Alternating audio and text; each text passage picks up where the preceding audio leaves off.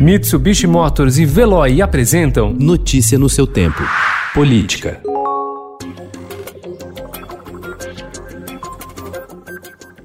Com a paralisação do funcionamento das comissões temáticas do Congresso, os presidentes da Câmara, Rodrigo Maia, e do Senado, Davi Alcolumbre, concentram um poder inédito desde que assumiram o comando das duas casas. Há quatro meses, cabe exclusivamente a eles decidir tudo o que vai ou não ser votado. Líderes relatam incômodo com a situação e cobram a instalação dos colegiados, onde os debates são mais aprofundados e a pauta não tem interferência de Maia e Alcolumbre.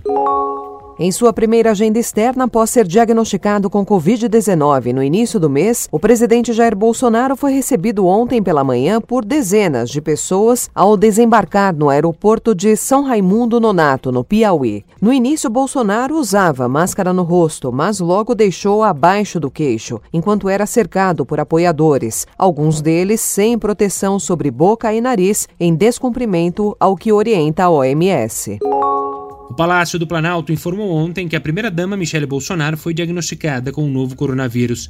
Segundo a Secretaria Especial de Comunicação da Presidência, Michele apresenta bom estado de saúde e seguirá todos os protocolos estabelecidos, acompanhada pela equipe médica da Presidência da República. O ministro da Ciência, Marcos Pontes, informou que, após sentir sintomas de gripe, também recebeu o diagnóstico de Covid-19.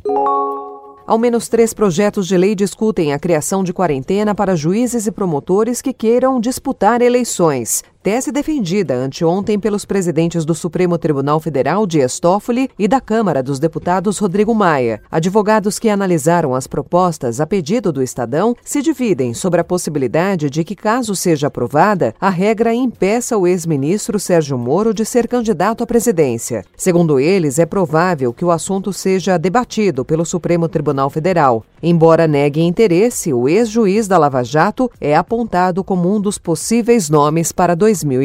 2022. O ex-governador de São Paulo, Geraldo Alckmin, virou réu ontem por corrupção, lavagem de dinheiro e falsidade ideológica eleitoral, após o juiz Marco Antônio Martim Vargas aceitar denúncia apresentada pelo Ministério Público Eleitoral na quinta-feira passada. Com a decisão, Tucano passa a responder à ação penal eleitoral por suposto Caixa 2 de mais de 11 milhões de reais pagos pelo Odebrecht nas campanhas de 2010 e 2014. Notícia no seu tempo. Oferecimento Mitsubishi Motors. Apoio Veloy. Fique em casa. Passe sem filas com o Veloy depois.